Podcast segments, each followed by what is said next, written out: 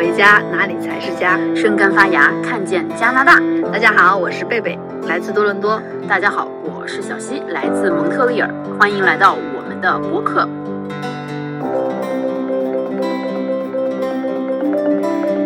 前几天啊，我看到一个新出的排名，是关于女性独自旅行最安全的国家。排名前十里正好就有加拿大，所以我就想这期就聊聊女性独自旅行和加拿大的女性状况。开聊之前呢，我觉得有必要先介绍一下这个排名的七个标准哈，大家可以了解一下，也比对一下自己的感受。他们分别是遭遇过暴力的女性比例、女性凶杀案受害者比例、国家安全指数、晚上独自行走感到安全的女性比例、对待暴力侵害女性他人会采取的态度、家暴法。全球性别差距指数，他们根据这七个指标打分之后呢，排名前十的国家分别是爱尔兰、澳大利亚、挪威、斯洛维尼亚、新西兰、西班牙、葡萄牙、加拿大、荷兰和波兰。我不知道这几个国家有没有符合大家心目中的预期哈？因为我自己呢生活在加拿大，从我自身感受来说，加拿大能够名列前茅还是当之无愧的。确实哈，你看我在加拿大生活了十几年了，你要问我这个话题，那么我的回答可能是我从来没有意识到过这个问题。就在这十几年以来，从没有孩子的时候自己出去玩，到后来一个娃、两个娃，就是在加拿大范围出去玩。说实话，这个目的地的安全与否，从来都没有进过我的考虑名单。它其实就是说，哪儿哪儿都是比较安全的，这是一个基础的不能再基础的东西了。当然哈，就是在日常生活中，其实身边也有一些挺稀松平常的事儿，也会震惊到我。比如说，我当时刚移民成功的时候，要办那个医保卡嘛，就在魁省叫太阳卡。去申请的时候，他告诉你说，必须要呃等三个月之后才能够拿到卡使用卡。他应该是说要确认你会留在这个地方居住嘛。但是当时的文件上呢，写了有三个例外，就说在这三个例外的范畴里，你可以即刻马上使用这张卡。我当时就印象特别深刻，一直记到现在。这三个例外：第一是怀孕，第二是大规模流行病，第三是家暴。当时的我确实是非常开心，因为当时我确实是怀孕了嘛，就没有耽误，就马上就享受到了这个医保的服务。但是你看这几点里面，就说这个政府对于家暴的态度也是可见一斑的。嗯，你提到这个家暴哈，其实，在之前我提的那个排名里面，你知道加拿大它是家暴比例最低的国家，让我想起疫情刚开始的时候，政府它除了给低收入人群开始发钱之外，还开通了心理辅导。最让我惊讶的是，他们还开通了家暴收容所，你知道？当时我还很诧异的想。难道加拿大家暴比例很高吗？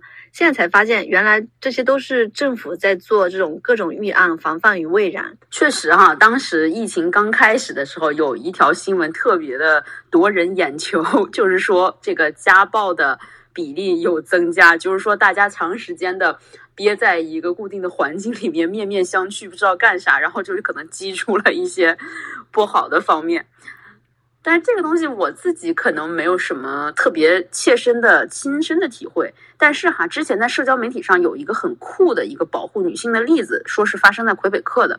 他是这么说哈，就说在魁北克的有一些酒吧呢，会在女性的卫生间的显眼位置贴一个告示，就问你说你的约会对象是否和想象中出入有点大？不管是出于安全考虑，还是只是觉得有些不适，我们都会在你身边。你可以去这个吧台点一杯什么什么酒哈。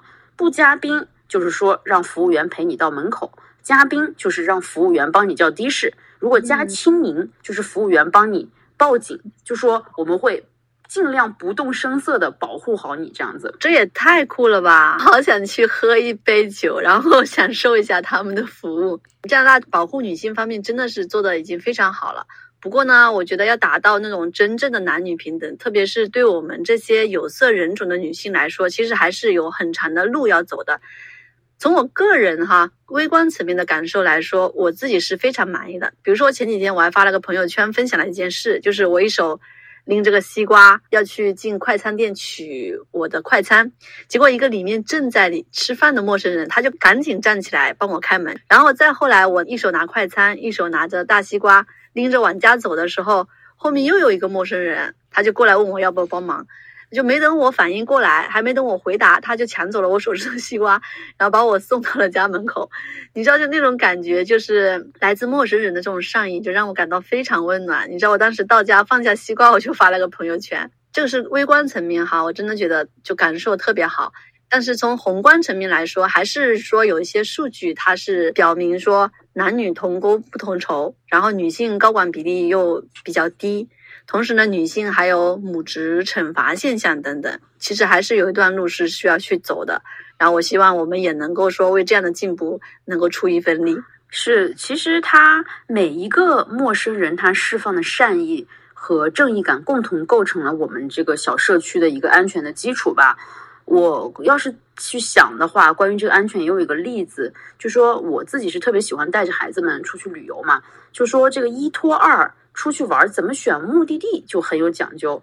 实话讲，现在孩子们还比较小，我就比较偏向于带他们在北美这片晃悠。一是说基本的安全有保障，这个咱们刚才有聊哈。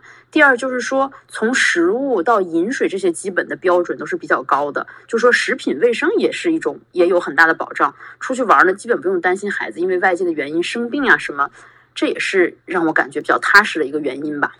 我还挺佩服你能够一拖二出去玩。就我是那种特别不喜欢独自旅行，也不喜欢做攻略的人，你就知道成群结队多热闹。而且旅行过程中和人在一起是最容易碰撞火花的，就会我很享受这个碰撞的过程。就是你知道，在面对不确定、面对新鲜感的时候，每个人的反应和想法，它其实都与日常生活中都不太一样的。我就很喜欢观察他们这种不一样的地方。然后我现在想，好像真的没有独自旅行过，但是独自出差过，感觉不太好。那我们可能确实是不太一样。我是极度喜欢一个人出游的，我自己坐火车呀、坐飞机到另一个地方玩都有过。但是我也不是傻子哈，确实选择的那个都是相对安全的目的地。我们其实大家都会有这种感受嘛，就是女性在旅途中会遇到什么。新闻上有报道的最严重的有性侵啦、凶杀啦，程度轻一点的，我们每天可能都会遇到的各种形式的性骚扰啦，对你吹个口哨啦、摸你一下啦，或者就是因为种族原因遭人一些歧视、蔑视等等。全世界成千上万的女性出去玩，大部分都能安然无恙的回来，但是也有不少女性遭遇了这些。比较不好的事情吧，所以不管我们自己玩还是和朋友家人一起，都是不能掉以轻心。没错，没错。我之前关注过一个三十八岁的一个博主，叫杰西卡，她呢是第一个走遍世界上每一个国家的黑人女性，就真的很了不起。就她出生于美国底特律，然后在二零一九年十月的时候到达最后一个国家塞舌尔，她几乎是独自一人去探访了世界上大多数国家。然后呢，我觉得他提供了几个安全指南，还挺有参考意义的。我分享一下给大家，就是说做旅程中尽量选择有安保服务的酒店。然后如果选择 Airbnb，他只会选择持续得到好评，并且获得超赞房东身份的房东。他会用 Uber 打车，这样位置信息就能被跟踪记录等等这些小窍门。你知道哈，当你给我发说，哎，有这个最安全清单的时候，我就好奇，咦，这个世界上有没有一个危险清单呀？然后我就上网搜了一下，还真有。美国有个著名的旅游博客叫 Archer Lyric 发布的说，二零一九女性独自旅游最危险目的地榜单，其中的前九名分别是南非、巴西、俄罗斯、墨西哥、伊朗、多米尼加、埃及、摩洛哥和印度。你知道这墨西哥就一直是。我非常向往想去，但是又考虑到安全问题，又不太敢去的地方。另外，这个埃及也是，我也特别想去。但我在想，如果叫上几个家庭一起去的话，挑个最安全的旅游区，是不是会好很多？他的这个评价里面肯定有很多不同维度的标准。不过，对于像现在我们这种带孩子的家庭来说，基本上我们肯定不会去探险嘛。你像墨西哥坎昆也算是加拿大过冬的一个标准目的地之一了。我自己这么多年我去过三次，我的感受是，如果只是在旅游景区里，说实话就和在那个罐头罐子里晃荡似的，你接触不到本地人，本地人也接触不到你，还是相对比较安全的。嗯，你都去过坎昆三次了，好羡慕啊！你知道我来了加拿大之后 就一直疫情了，我一直就没有出国玩过。我现在唯一的愿望就是说。希望疫情不要反复，这样我明年也可以出国去玩一玩。是啊，我今年圣诞嘛也是憋太久了，忍不住要带孩子去多米尼加，也是希望疫情不要反复，期待一切都顺利。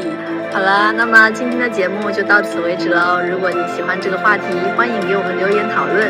如果你喜欢我们的节目，不要忘了关注我们哦。我们下期再见，谢谢大家的收听，我们一起听见加拿大吧，下期再见喽，拜拜。